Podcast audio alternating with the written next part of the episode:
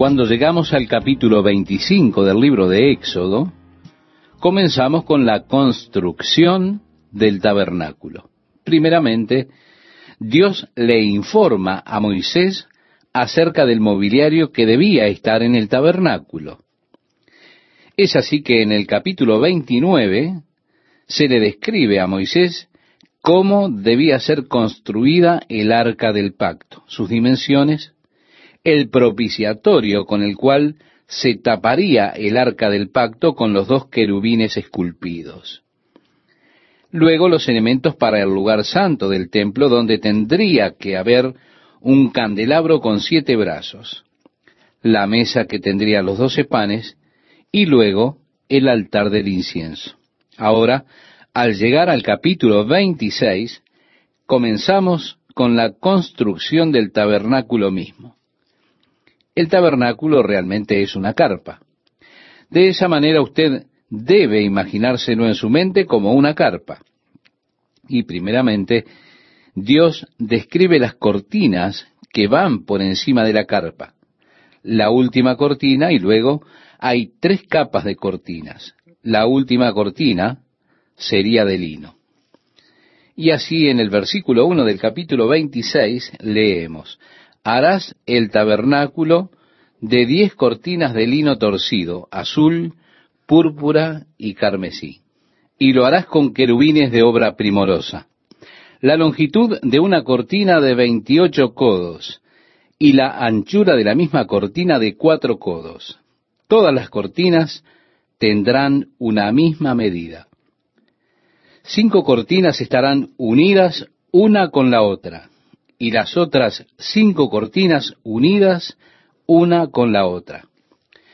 Lo cual, estimado oyente, hace una cortina de unos nueve por doce metros.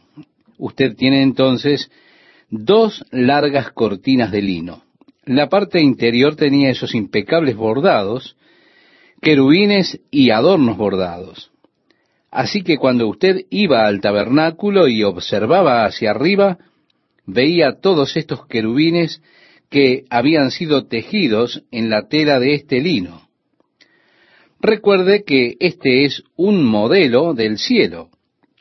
El cielo está lleno de ángeles. Por eso la idea de ir al tabernáculo y la conciencia de la presencia de los ángeles de Dios que están allá en el cielo.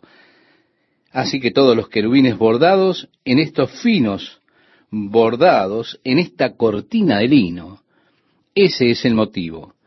Luego, estas cortinas tendrían argollas doradas cosidas en ellas. Y continuando la lectura en el versículo 4 nos dice, y harás lazadas de azul en la orilla de la última cortina de la primera unión. Lo mismo harás en la orilla de la cortina de la segunda unión. Cincuenta lazadas harás en la primera cortina, y cincuenta lazadas harás en la orilla de la cortina que está en la segunda unión las lazadas estarán contrapuestas la una a la otra. Harás también cincuenta corchetes de oro, con los cuales enlazarás las cortinas la una con la otra, y se formará un tabernáculo. Así que, estimado oyente, finalmente se termina con una cortina que puede ser doblada aparte en dos pliegues. ¿Tiene la idea usted en mente?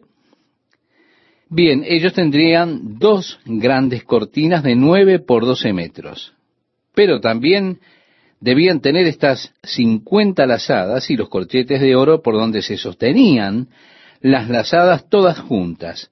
Así de esa manera, cuando la pusieran en la punta del tabernáculo, formaría una gran cortina. Pero el tabernáculo debería ser una construcción portátil. Se movería a donde fuera que ellos se movieran. Así que todo debía estar hecho de forma que fuese portátil. ¿Para qué? Para que pudiera desarmarse y ser movido. Y una sola cortina de 18 por 13 metros hubiera sido demasiado grande para intentar moverla. Así que se sujetaba en el medio para que ellos pudieran quitarla y pudieran moverla cuando Dios indicara que llegó el tiempo de moverse. Todo era portátil. Recuerde cuando ellos hicieron el arca, ellos pusieron anillos de oro en ella y luego las piezas de madera de acacia bañadas con oro que atravesaban los anillos. Ellos no debían tocarla, sino que la cargaban con esas varas y llevaban el arca en medio de ellos. Ellos podían mover todo de un lugar a otro. Así que realmente era una construcción portátil muy bien diseñada. La carpa, el tabernáculo, el lugar, eso significa el lugar de encuentro. Era el lugar donde las personas se encontraban con Dios. Ahora bien, de alguna forma en la línea de la historia nosotros hemos adquirido un concepto equivocado de que la iglesia, quiero decir, el templo material, es la casa de Dios. No, estimado oyente, eso no es la casa de Dios. Dios no habita en edificios hechos por manos de hombres. Recuerda cuando Salomón edificó el templo, él reconoció, él dijo, hey, nosotros no estamos realmente edificando una casa para Dios. En otras palabras, dijo esto. Pero él sí agregó, los cielos de los cielos no te pueden contener, no pueden contener a Dios. Así que es un lugar de encuentro, es el lugar donde yo puedo llegar y encontrar a Dios. Nosotros podemos encontrar a Dios en cualquier lugar, estimado amigo, estimada amiga. Dios lo encontrará a usted en donde usted quiera encontrarlo a Él. Sí, Dios lo encontrará en la playa, en la carretera. Nombre usted un lugar, pues Dios puede encontrarlo en ese lugar. Pero cuando nosotros queremos reunirnos juntos para encontrarnos, para tener compañerismo, comunión, para tener un lugar de encuentro en un sentido corporativo, entonces el edificio es útil, es grandioso. Pero aquí es un lugar donde nos reunimos para encontrarnos con Dios. Nosotros no pensamos en este lugar material como la casa de Dios. Usted es la iglesia. Así que este lugar material, este lugar físico, se vuelve un lugar donde la iglesia se reúne para encontrarnos juntos en un sentido corporativo con Dios. El tabernáculo era el lugar de encuentro, era donde las personas encontrarían a Dios. Pero vea usted, ellos no tenían a Jesucristo. Por eso, ellos no podían encontrar a Dios en cualquier lugar, porque Dios es un Dios santo. Y si usted se encuentra con Dios, usted está perdido. ¿Por qué? Y porque usted es pecador y debido a su pecado, en confrontación con la santidad de Dios, usted estaría muerto. Así que en el periodo del Antiguo Testamento usted no podía atravesar ese lugar y encontrarse con Dios. De esta manera, para encontrar a Dios, ellos tenían un lugar y luego tenían un ritual por el cual podían encontrar a Dios, pero no por ellos mismos directamente. Usted tenía que ir al sacerdote y el sacerdote se presentaría delante de Dios por usted. Luego el sacerdote volvería a usted de parte de Dios, pero usted no podía encontrarse con Dios directamente por usted mismo. Esto ocurría en el Antiguo Testamento.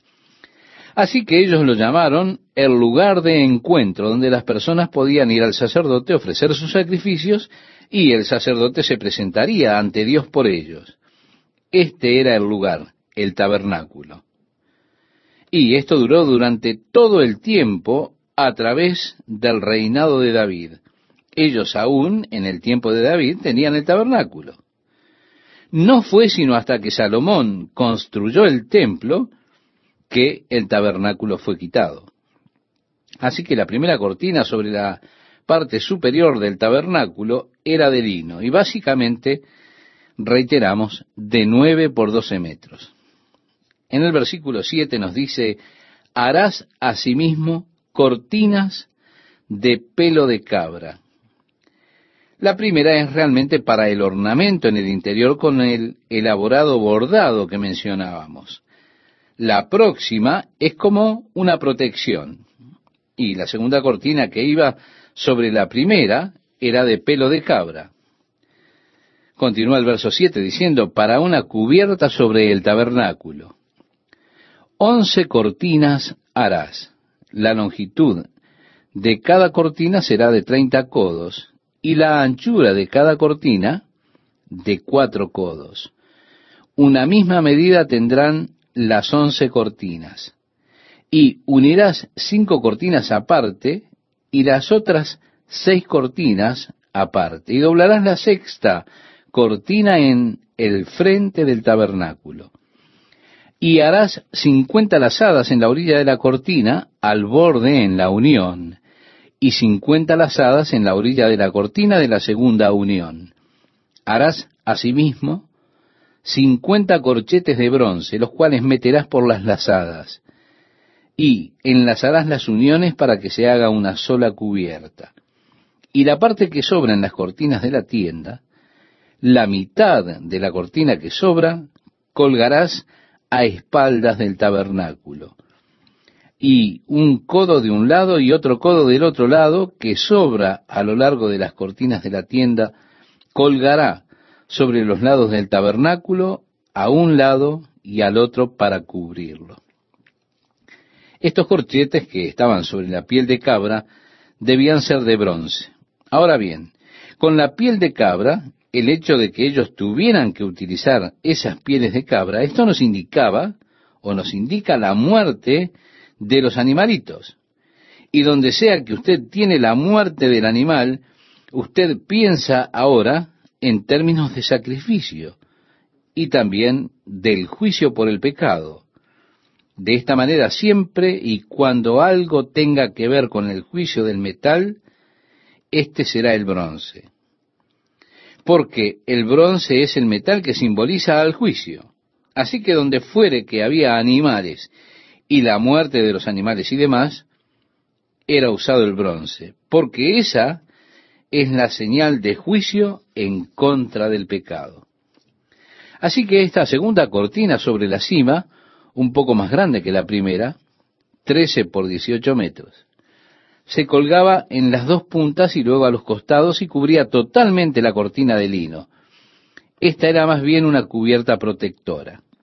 Harás también a la tienda una cubierta de pieles de carneros teñidas de rojo y una cubierta de pieles de tejones encima. Esto era para que fuera impermeable, era la cubierta del exterior. Así que de hecho hay tres cubiertas sobre el tabernáculo. Así como he dicho, esto lo hace como una carpa. También tendría estas tablas de cuatro metros de alto y ocho metros de ancho de madera de acacia, y ellas debían estar revestidas de oro. Luego ellos debían hacer estas basas de plata y las tablas serían como una lengüeta y ranura encajando juntas, encajando en las basas de plata en la punta. Luego con los anillos en los costados para poder levantar las tablas. Estas tablas se colocaban sobre bases de plata, lado por lado.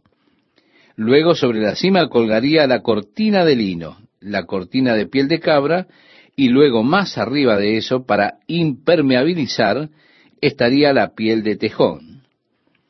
Estas enormes tablas, con esos anillos para que cuando ellos las alzaran pudieran correr las ramas a través de ellos, eran puestas y así podrían levantarlas.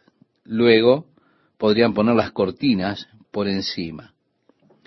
Él describe cómo ellos debían colocar las cosas de esa forma, de forma rectangular de 13 por 4 metros. Ahora bien, el tabernáculo mismo tenía dos habitaciones dentro de él. La habitación de más afuera era de 9 por 4 metros. Y luego el lugar santísimo era de 16 metros cuadrados, 4 metros de alto, 4 metros de ancho y 4 metros de largo. Así que de hecho el lugar santísimo era un cubo.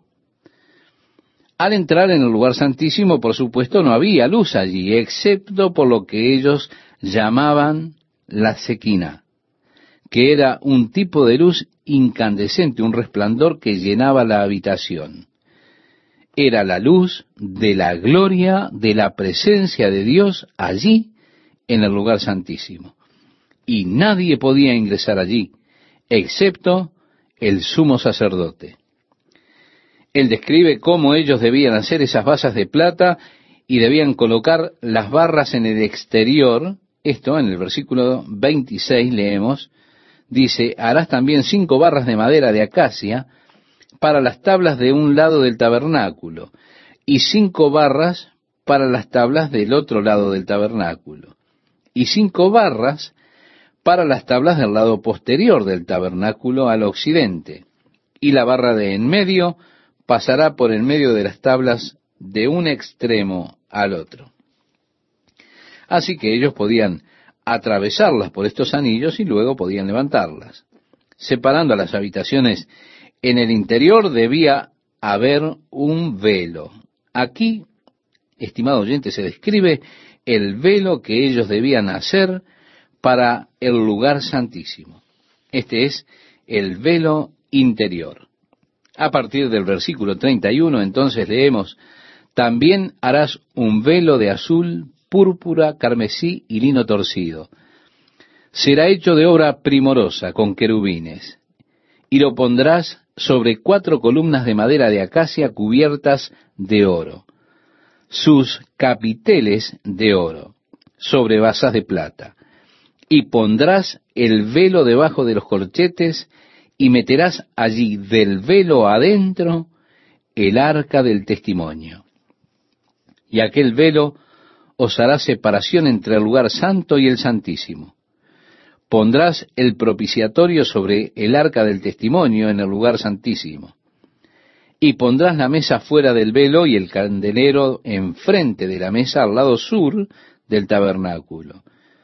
Y pondrás la mesa al lado norte harás para la puerta del tabernáculo una cortina de azul, púrpura, carmesí y lino torcido, obra de recamador.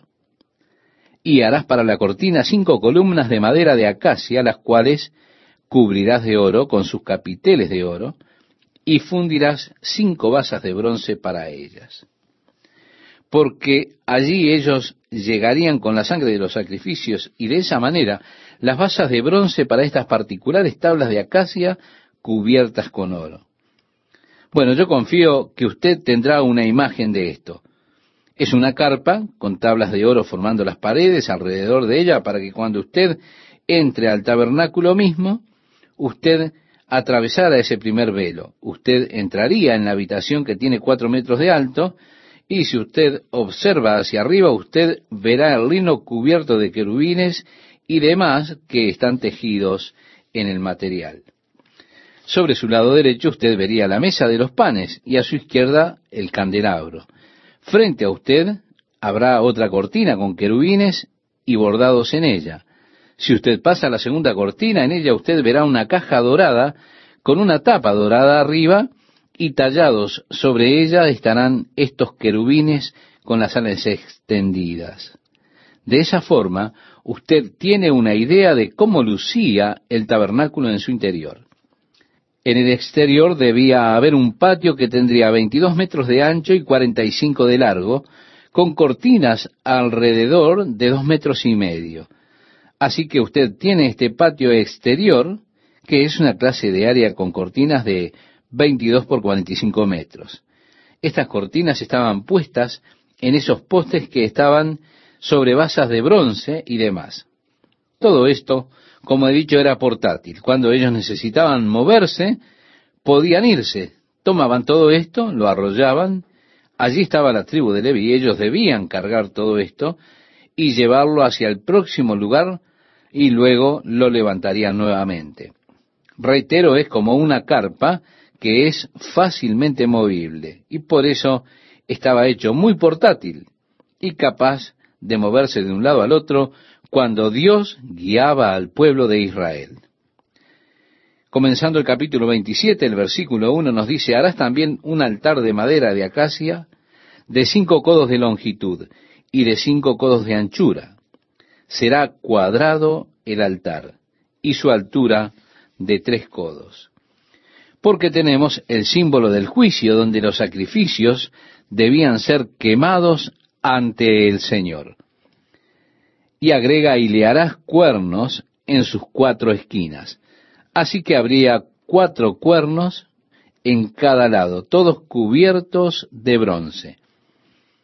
Dios primeramente le dio el amoblamiento del tabernáculo, luego el tabernáculo, así también la descripción del patio exterior. Y finalmente, estimado oyente, la descripción de cómo sería hecho el patio exterior. Amable oyente, confío que usted está formándose una especie de imagen mental de todo esto.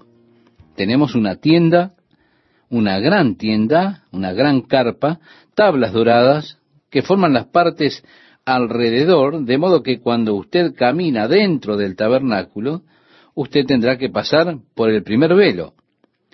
Usted entrará a esa habitación de casi cinco metros de alto y al mirar hacia arriba usted vería los linos con los querubines, así que estos están bordados en el mismo material. Por encima de usted, a su lado derecho, usted vería la mesa del pan, a su izquierda la lámpara, y frente a usted vería otra cortina con querubines en ella. Si usted pasara la segunda cortina, allí usted vería una caja dorada que está asentada con una cubierta dorada encima, y esculpidos en la superficie de la cubierta de oro estarían estos querubines con las alas extendidas. Por lo tanto, usted ya puede tener una idea de cómo lucía este tabernáculo por dentro. Ahora, en la parte de afuera iban a hacer un patio que sería de unos 23 metros de ancho por 46 metros de largo, con cortinas alrededor de este de una altura de 3 metros. Por tanto, usted tiene ese recinto que es una especie de área cortinada de 23 por 46 metros.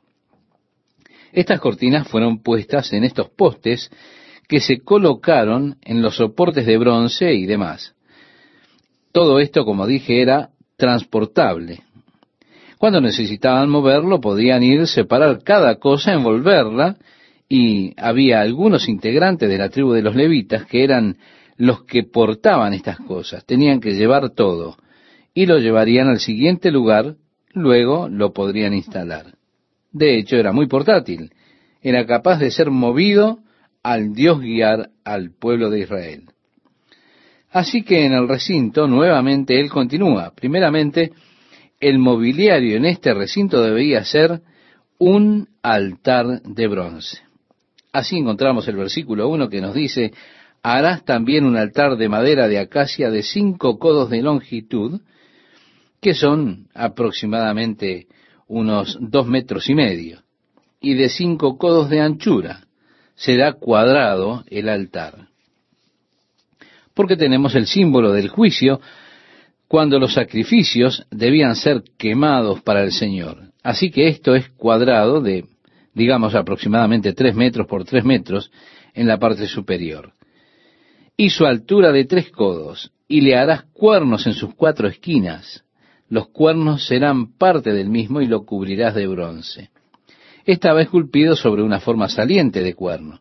Así que había cuatro, uno en cada una de las esquinas de este altar de tres metros, y de un metro y medio de altura, todo cubierto de bronce. Así que esto le brinda a usted un detalle más del mobiliario en el tabernáculo. Luego, el tabernáculo y cómo el recinto exterior debía ser construido. En el versículo 20 tenemos el aceite para las lámparas. Y dice así, y mandarás a los hijos de Israel que te traigan aceite puro de olivas machacadas, para el alumbrado para hacer arder continuamente las lámparas.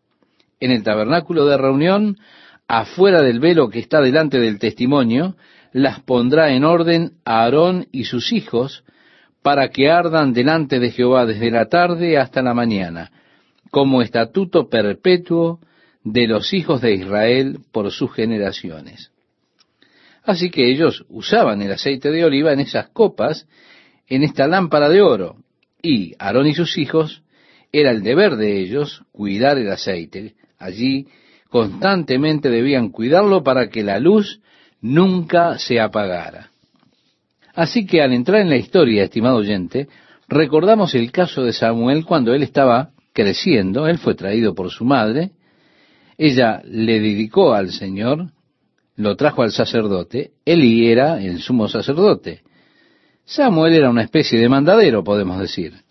Una noche él escuchó su nombre siendo llamado y corrió hacia Elí y él dijo, ¿qué quieres?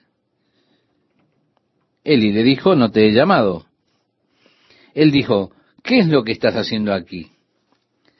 Dijo, estoy seguro que escuché mi nombre siendo llamado. Entonces Elí le dijo, no, vuelve a tu cama.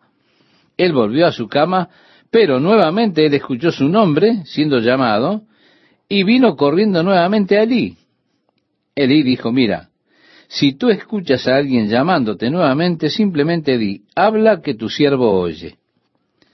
Así fue que él escuchó su nombre una vez más y dijo, habla que tu siervo oye. Bueno, el Señor estaba tratando de decirle que el aceite se había terminado. Alguien había fallado en el trabajo allí en cuanto a esta luz. Así que este es el comienzo de su escuchar a Dios. Todo ello involucró estas luces que debían estar ardiendo. Durante el tiempo en que el templo fue profanado por Antíoco Epífanes, cuando él ofreció un cerdo sobre el altar y simplemente derramó su sangre alrededor del templo, Judas Macabeo, tan encolerizado por ese sacrilegio, pues Antíoco puso un ídolo de Zeus dentro del templo, Judas Macabeo estaba tan encolerizado que él juntó a algunos de los israelitas y fueron en contra de las insuperables posibilidades que tenían y exterminaron a las huestes sirias, los hombres de Antíoco Epífanes. Luego ellos planearon en rededicar el templo, pero solo tenían aceite suficiente para un día, para que las lámparas estuviesen ardiendo solo por un día. Ahora, la reconstrucción llevó un proceso de tiempo, mientras desarrollaban todo y después de un tiempo ya entran a tallar las rutinas de los hombres. Y así usted tiene todo tipo de leyes y reglamentos. Para ese tiempo tomaba siete días tener ese aceite de oliva purificado para los rituales y demás. Así que sabían que no iban a poder preparar ningún aceite por un periodo de siete días. ¿Se da cuenta? Había que tomarlo siete días antes, prepararlo y luego usarlo. Pero, milagrosamente, la historia continúa.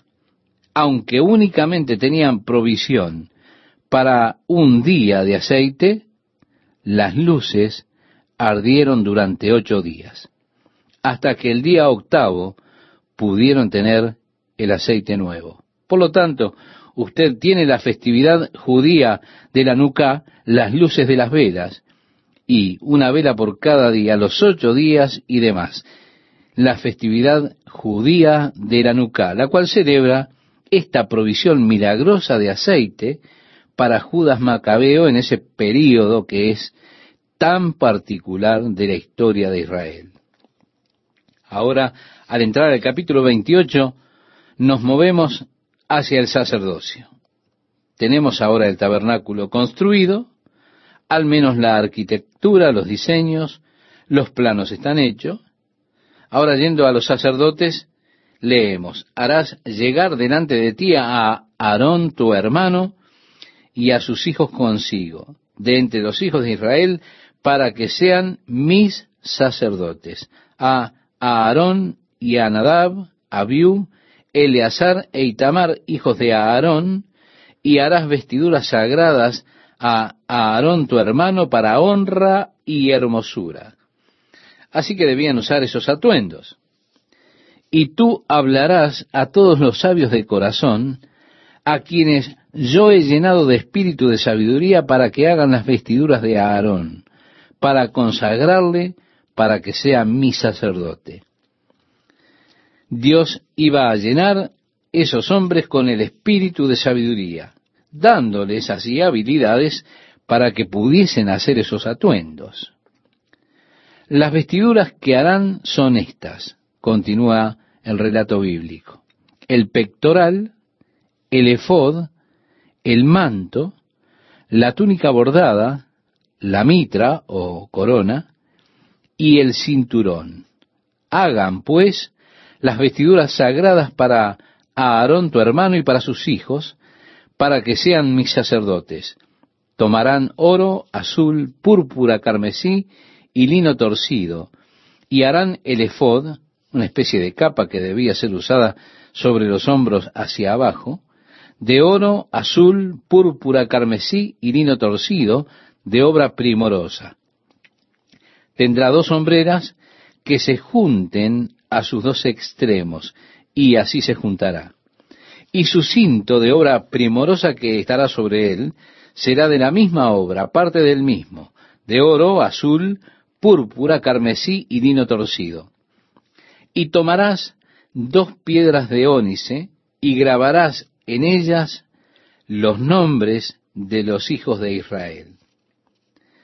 Bien, estas piedras de ónice eran de hecho para hebillas del efod sobre los hombros, pero en estos ónice estaban los nombres de los hijos de Israel.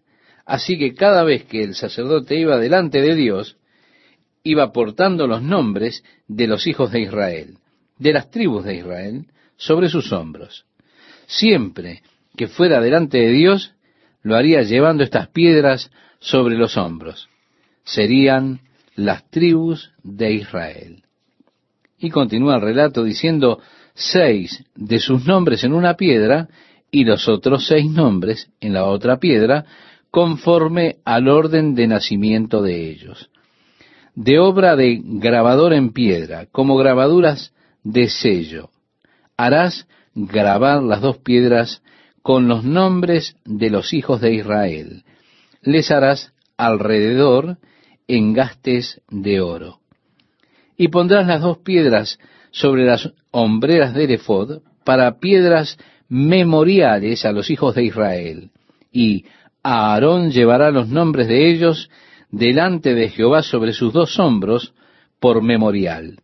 Harás pues los engastes de oro y dos cordones de oro fino, los cuales harás en forma de trenza, y fijarás los cordones de forma de trenza en los engastes. Estaba entonces ese pectoral que vamos a ver ahora que él debía usar. Harás asimismo el pectoral del juicio de obra primorosa, lo harás conforme a la obra del efob, de oro, azul, púrpura, carmesí y lino torcido. Será cuadrado y doble, de un palmo de largo y un palmo de ancho. El palmo, estimado oyente, es la medida que va entre su pulgar y su dedo meñique. Así que un cuadrado como este era este pequeño pectoral que el sacerdote usaba sobre su pecho. Y lo llenarás de pedrería en cuatro hileras de piedras. Una hilera de una piedra sárdica, un topacio y un carbunclo. La segunda hilera una esmeralda, un zafiro y un diamante. La tercera hilera, un jacinto, un ágata y una amatista. La cuarta hilera, un berilo, un ónice y un jaspe. Son piedras preciosas. Todas estarán montadas en engastes de oro, y las piedras serán según los nombres de los hijos de Israel, doce según sus nombres, como grabaduras de sello cada una con su nombre, serán según las doce tribus. Así que debía haber una cadena dorada sosteniendo este pectoral sobre el pecho, para que así no sólo él llevara los nombres de los hijos de Israel sobre sus hombros, sino también sobre su corazón. Los nombres de las tribus de Israel sobre su corazón al estar estas talladas. Cada piedra representando una de las tribus, y los nombres de las tribus grabadas sobre las piedras. En el versículo 29 nos dice, y llevará a Aarón los nombres de los hijos de Israel en el pectoral del juicio sobre su corazón, cuando entre en el santuario, por memorial delante de Jehová continuamente. Así que él entra a la presencia de Dios llevando los nombres de las tribus de Israel sobre sus hombros y también sobre su corazón. A partir del verso 30 tenemos el Urim y Tumim. Y dice así, y pondrás en el pectoral del juicio Urim y Tumim, para que estén sobre el corazón de Aarón cuando entre delante de Jehová. Y llevará siempre a Aarón el juicio de los hijos de Israel sobre su corazón delante de Jehová. Estimado oyente, ¿qué era el Urim y el Tumim? Realmente las palabras significan luz y perfecciones. Yo en verdad no lo sé. La Biblia no nos dice en realidad qué era el Urim y el Tumim, pero en los años que siguieron, cuando querían escuchar de Dios, venían al sacerdote para inquirir del Señor. Y el Urim y Tumim tenía algo que ver con inquirir de Dios porque venían al sacerdote que tenía el Urim y el Tumim y le preguntaban al Señor por ellos.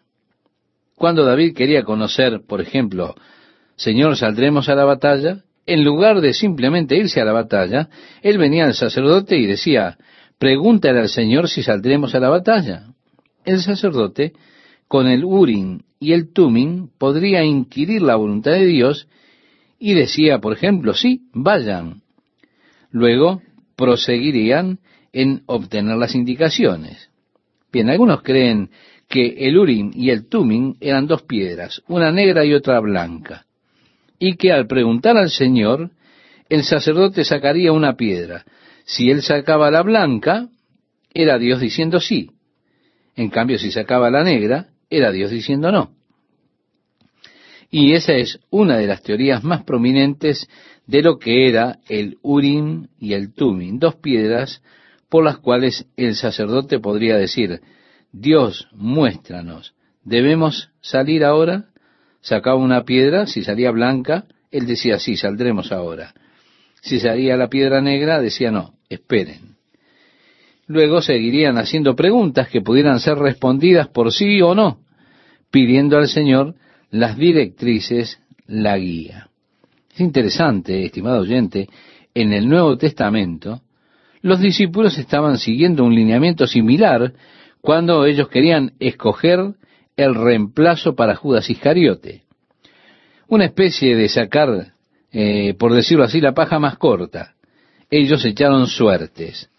Ahora, el echar suertes es lo mismo. Echar suertes era un método usado bastante frecuentemente por las personas para determinar la voluntad de Dios.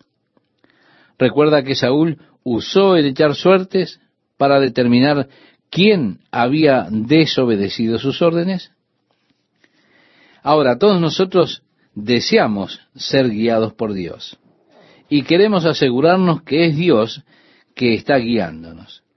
Y recordamos, por ejemplo, cuando Gedeón puso el vellón de lana buscando lo que Dios guiaría por medio del vellón. Él dijo, Señor, ¿estás realmente en esto? entonces que el terreno esté seco y el vellón mojado, para que así puedas saber que tú estás realmente en la cosa. La próxima vez él dijo, Señor, ahora que el vellón esté seco y el terreno mojado. Él no sabía, pero quizás se tropezaría casualmente con un fenómeno de la naturaleza, que el vellón siempre se mojaría de noche y el suelo siempre estaría seco. Quizá fuera un fenómeno natural. Así que él dijo, Señor, vamos a hacerlo a la inversa. Veamos si funciona de esta otra manera. Por medio de esto, él estaba buscando estar seguro de la guía de Dios. Ahora, a nosotros nos encantaría, ¿verdad?, tener algún modo por el cual pudiésemos estar seguros de la guía de Dios. Pero esto es como tirar una moneda. Y seguramente yo no lo recomendaría, porque usted diría, si sale cara, voy, si sale cruz, me quedo. Entonces oraríamos y diríamos, Dios, que caiga esta moneda según tu voluntad. Mire, sé de muchas personas que solían buscar la guía del Señor tirando diez centavos que tenían en el bolsillo. Y oraban y le preguntaban a Dios por la guía. Entonces tomaban los centavos y los tiraban, los dejaban caer. Si todos quedaban hacia arriba, los diez estaban hacia arriba, entonces tomaban eso como un sí de parte de Dios. Cualquier otra combinación la aceptaban como un no. Bueno, se da cuenta, si salen todos para arriba, usted está teniendo realmente probabilidades muy buenas. Sería asombroso que salieran todos hacia arriba, ¿verdad? La idea es que a todos nos gustaría tener algún método seguro para saber cuándo Dios nos está diciendo sí y cuándo Dios nos está diciendo no. Pero el problema es que no siempre le damos a Dios todas las alternativas. Por ejemplo, cuando los apóstoles, Señor, ¿quién será? ¿Matías o Barsabás? El que tú escojas para tomar el lugar de Judas. Así que echaron suertes entre Matías y Barsabás, pero eso no fue bueno, porque Dios tenía una tercera opción que ellos en ese tiempo no sabían excepto que lo tenían como un enemigo. Era un judío celote, Pablo, Saulo de Tarso. Ellos dirían, no, seguramente Dios a este no lo quiere. Nunca pondríamos su nombre allí en recipiente para elegir porque no hay modo de que Dios quiera un hombre como este. Se da cuenta, no siempre le damos a Dios todas las alternativas. Con frecuencia le decimos, Señor, ¿será esto o esto? Bueno, puede ser algo totalmente diferente a esto o esto. Algo que yo no había pensado. Ahora yo siento que no hay un medio seguro para tener un sí o un no de Dios. Si es que eso lo vamos a utilizar con una moneda o sacar una piedra blanca o una negra. No. Nosotros los cristianos, estimado oyente, caminamos por la fe. Harás el manto del efod todo de azul y en medio de él por arriba habrá una abertura, la cual tendrá un borde alrededor de obra tejida, como el cuello de un coselete, para que no se rompa. Y en sus orlas harás granadas de azul, púrpura y carmesí alrededor, y entre ellas campanillas de oro alrededor, una campanilla de oro y una granada, otra campanilla de oro y otra granada, en toda la orla del manto alrededor, y estará sobre Aarón cuando ministre, y se oirá su sonido cuando él entre en el santuario delante de Jehová, y cuando salga, para que no muera. Alrededor del borde del efod estaban estas pequeñas campanas de oro, luego granadas también todo alrededor. El propósito era para cuando él ingresara al lugar santísimo. Nadie podía entrar allí excepto el sumo sacerdote, pero entrar a la presencia de Dios era un trabajo realmente arriesgado.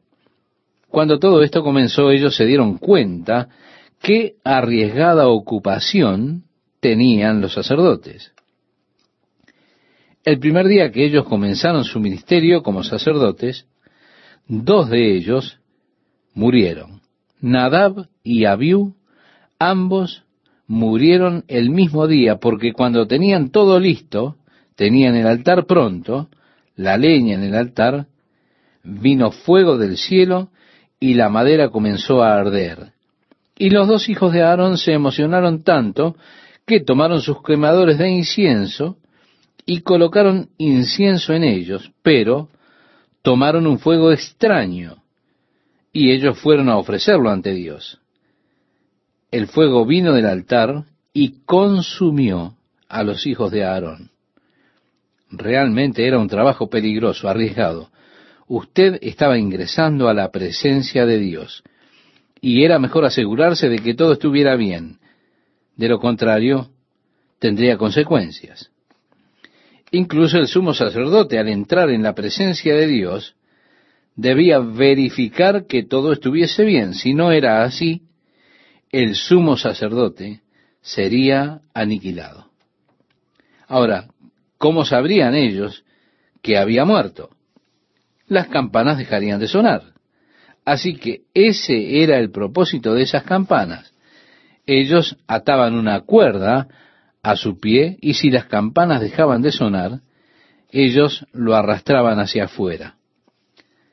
Era riesgo profesional, así que ese era el propósito de las pequeñas campanas alrededor del borde. De hecho, entrar en esa área donde la presencia de Dios se encontraba con las personas, para ello las cosas deberían estar bien. O podría significar la vida del sumo sacerdote. Si las campanas de oro dejaban de sonar, evidentemente el sacerdote había muerto. Así que las campanas de oro eran para que ellos supieran en caso de que él muriera.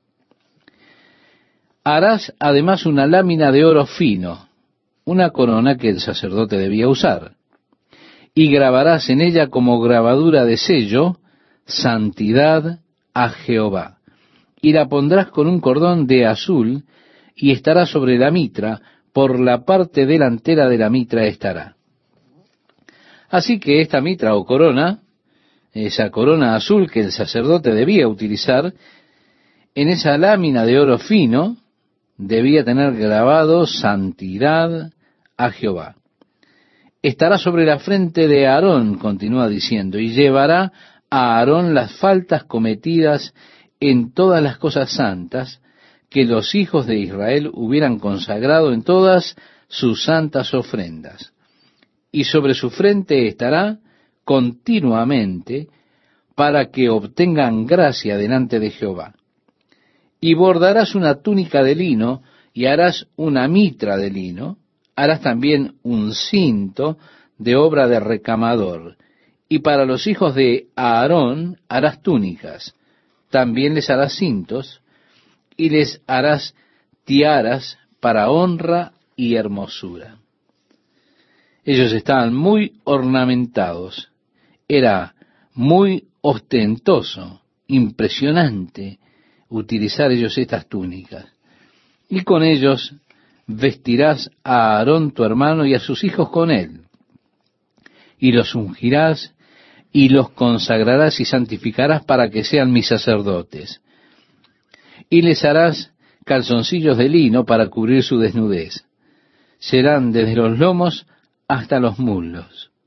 Y estarán sobre Aarón y sobre sus hijos cuando entren en el tabernáculo de reunión o cuando se acerquen al altar para servir en el santuario, para que no lleven pecado y mueran.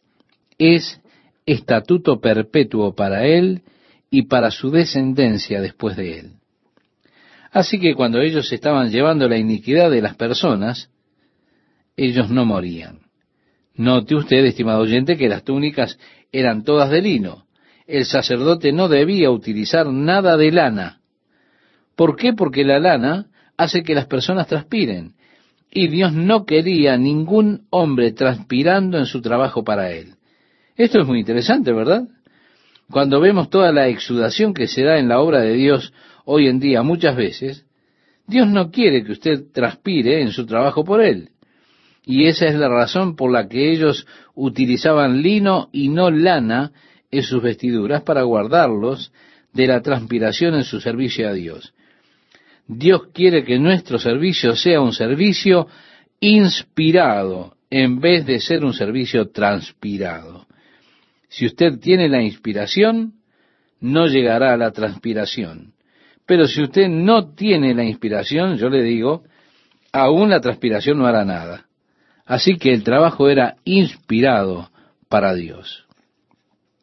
En el capítulo 29 tenemos la consagración de los sacerdotes y las ofrendas. Dice así, toma un becerro de la vacada y dos carneros sin defecto, y panes sin levadura, y tortas sin levadura amasadas con aceite, y hojaldres sin levadura untadas con aceite. Y así continúa hasta el versículo 14. Primeramente, cómo Aarón es consagrado, es lo que muestra. El aceite significaba la unción de Dios. Le colocaban sobre él todas estas hermosas vestiduras y luego lo ungían con aceite. Luego trayendo, porque él estaría sirviendo por las personas ante Dios, él debía ocuparse de sus pecados. Así que lo primero era una ofrenda por el pecado para encargarse de los pecados de Aarón, lavándolo con agua, colocándole estas vestiduras, ungiéndolo con aceite y luego la ofrenda por el pecado. Aarón y sus hijos debían colocar sus manos en la cabeza del becerro. Esta es una acción simbólica, la cual significa la transferencia de mi culpa al animal. Al colocar mis manos sobre la cabeza del buey, yo le transfiero la culpa de todos mis pecados al buey. Así que cuando maten a ese buey, él estará muriendo por mis pecados. Esto me da conciencia de cuán horrible es el pecado. El pecado trae muerte. Así que veo la muerte de ese animal, veo la sangre derramarse, y yo me doy cuenta que mis pecados fueron puestos allí. Fue debido a mis pecados que el animal murió, por la transferencia de mi culpa a ese animalito, cuando mis manos estaban puestas sobre su cabeza. La sangre debía tomarse con el dedo y debía ser colocado en los cuernos, esos cuatro cuernos de bronce que estaban puestos sobre el altar de bronce. Luego la gordura y los riñones debían ser quemados en el altar mismo pero la carne y todo lo demás, debido a que era una ofrenda por el pecado, debía ser llevada fuera del campamento y quemada. Más tarde se nos dice que esta es la razón por la que Jesús fue crucificado fuera de la ciudad de Jerusalén, llevado fuera del campamento, porque Él, Jesús, era la ofrenda por el pecado. Él era la ofrenda por el pecado ofrecida a Dios por nosotros. Y por eso es que debía ser fuera del campamento que Cristo fue crucificado. Ellos lo sacaron fuera de la ciudad, allí cerca, pero fuera de la ciudad para crucificarle, fuera del campamento del pueblo de Dios. Así que primeramente para que el sacerdote sirviera a Dios, él debía hacer algo con sus propios pecados. Y de esa manera la ofrenda por el pecado ofrecida por Aarón era consumada. Ahora bien, uno de los carneros. Dice en este pasaje, asimismo tomarás uno de los carneros. Estamos leyendo en el versículo 15. Y Aarón y sus hijos pondrán sus manos sobre la cabeza del carnero. Y matarás el carnero y con su sangre rociarás sobre el altar alrededor.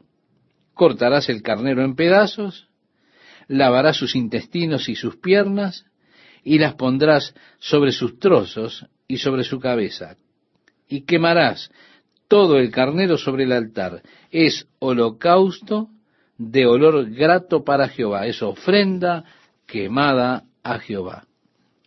Tomarás luego el otro carnero, y Aarón y sus hijos pondrán sus manos sobre la cabeza del carnero, y matarás el carnero, y tomarás de su sangre, y la pondrás sobre el lóbulo de la oreja derecha de Aarón, sobre el lóbulo de la oreja de sus hijos, sobre el dedo pulgar de las manos derechas de ellos, y sobre el dedo pulgar de los pies derechos de ellos, y rociarás la sangre sobre el altar alrededor. Y con la sangre que estará sobre el altar y el aceite de la unción, rociarás sobre Aarón, sobre sus vestiduras, sobre sus hijos, y sobre las vestiduras de éstos. Y él será santificado, y sus vestiduras, y sus hijos, y las vestiduras de sus hijos con él. Luego tomarás del carnero la grosura, y la cola, y la grosura que cubre los intestinos, y la grosura del hígado, y los dos riñones, y la grosura que está sobre ellos, y la espaldilla derecha, porque es carnero de consagración. Así que el carnero era para la ofrenda quemada para Dios. Y esto es realmente como un regalo para Dios. Pero luego el siguiente carnero era el carnero de consagración. De esa manera, la sangre era colocada sobre Aarón y sus hijos en el lóbulo de su oreja derecha, sobre su pulgar derecho y sobre el pulgar del pie derecho. Recuerde que es la consagración, es decir, yo consagro mi oído para escuchar la voz de Dios. Consagro mis manos para hacer la obra de Dios. Y consagro mis pies para caminar en el camino de Dios. Una vida de consagración a Dios, de que yo escucharé su voz, haré su obra y caminaré en sus caminos, andaré en sus pasos. Así que la vida de consagración está representada por la sangre en el lóbulo de la oreja, en el pulgar derecho y en el pulgar derecho del pie. Como Aarón y sus hijos fueron consagrados. Sus vidas entonces debían ser apartadas para el ministerio del Señor en esa ofrenda de consagración. Y luego dice también una torta grande de pan y una torta de pan de aceite y una hojaldre del canastillo de los panes sin levadura presentado a Jehová. Y lo pondrás todo en las manos de Aarón y en las manos de sus hijos, y lo mecerás como ofrenda mecida delante de Jehová.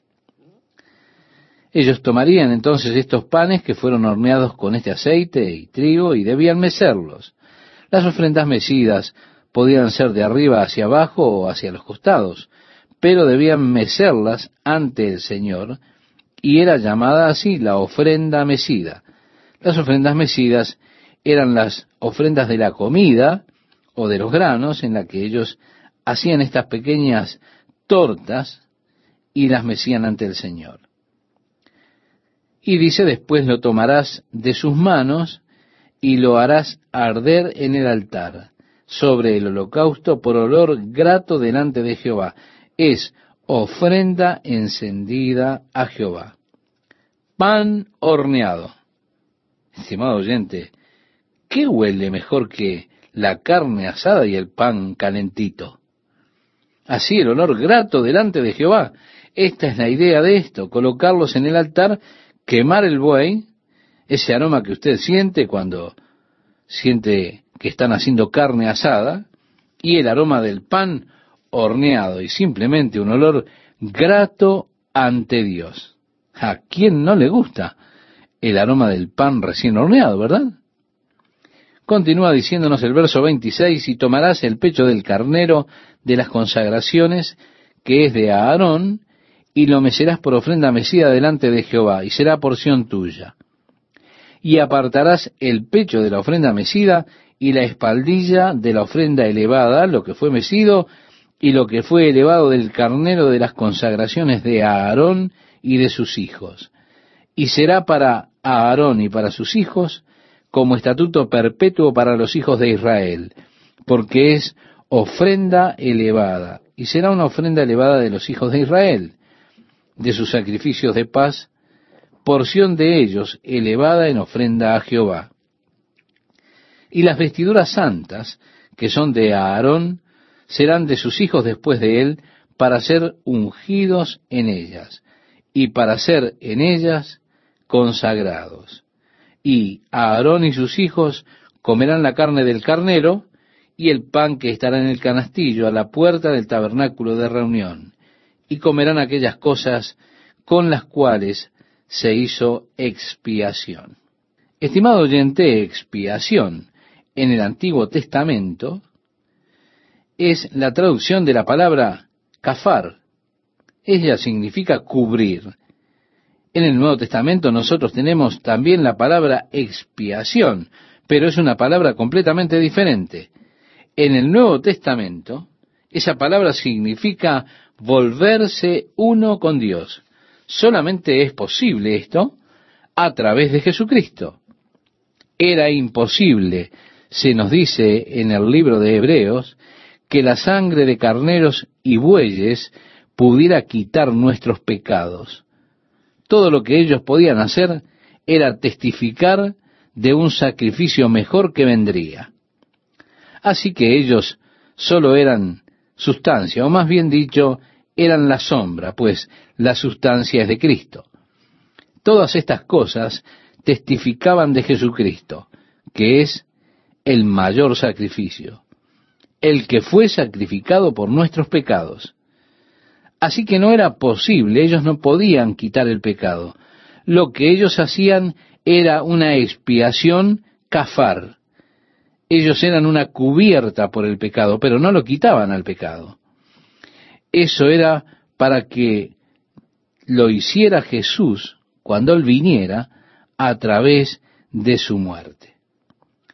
Quitar el pecado de nosotros.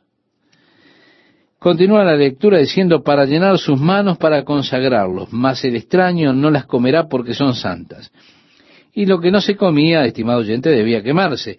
Era sólo para los siervos de Dios. Cada día ofrecerás el becerro del sacrificio por el pecado para las expiaciones, y purificarás el altar cuando hagas expiación por él, y lo ungirás para santificarlo. Por siete días harás expiación por el altar y lo santificarás, y será un altar santísimo. Cualquiera cosa que tocare el altar será santificada. Y así, una vez que toca el altar, eso es consagrado a Dios. Usted no podía tomarla de nuevo. Entonces pertenecía a Dios. Cualquier cosa que era puesta en el altar, eso pertenecía a Dios. Si usted pone su vida sobre el altar, entonces ésta pertenece a Dios. No está en usted tomarla de nuevo. Ya no le pertenece a usted. En el versículo 38 nos dice, esto es lo que ofrecerá sobre el altar, dos corderos de un año cada día continuamente. Ofrecerás uno de los corderos por la mañana y el otro cordero ofrecerás a la caída de la tarde. Además, con cada cordero una décima parte de un efa de flor de harina amasada con la cuarta parte de un hin de aceite de olivas machacadas. Y para la libación, la cuarta parte de un hin de vino. Y ofrecerás el otro cordero a la caída de la tarde, haciendo conforme a la ofrenda de la mañana y conforme a su libación, en olor grato, ofrenda encendida a Jehová. Esto será el holocausto continuo por vuestras generaciones, a la puerta del tabernáculo de reunión, delante de Jehová, en el cual me reuniré con vosotros para hablaros allí. Así que vemos aquí que este era el propósito del tabernáculo, un lugar donde Dios había de encontrarse con ellos y les hablaría allí a ellos. Finalmente, terminamos nuestra lectura, estimado oyente, a partir del versículo 43, donde nos dice, allí me reuniré con los hijos de Israel, y el lugar será santificado con mi gloria, y santificaré el tabernáculo de reunión y el altar. Santificaré asimismo a Aarón y a sus hijos, para que sean mis sacerdotes. Y habitaré entre los hijos de Israel, y seré su Dios. Y conocerán que yo soy Jehová su Dios, que los saqué de la tierra de Egipto para habitar en medio de ellos. Yo, Jehová su Dios.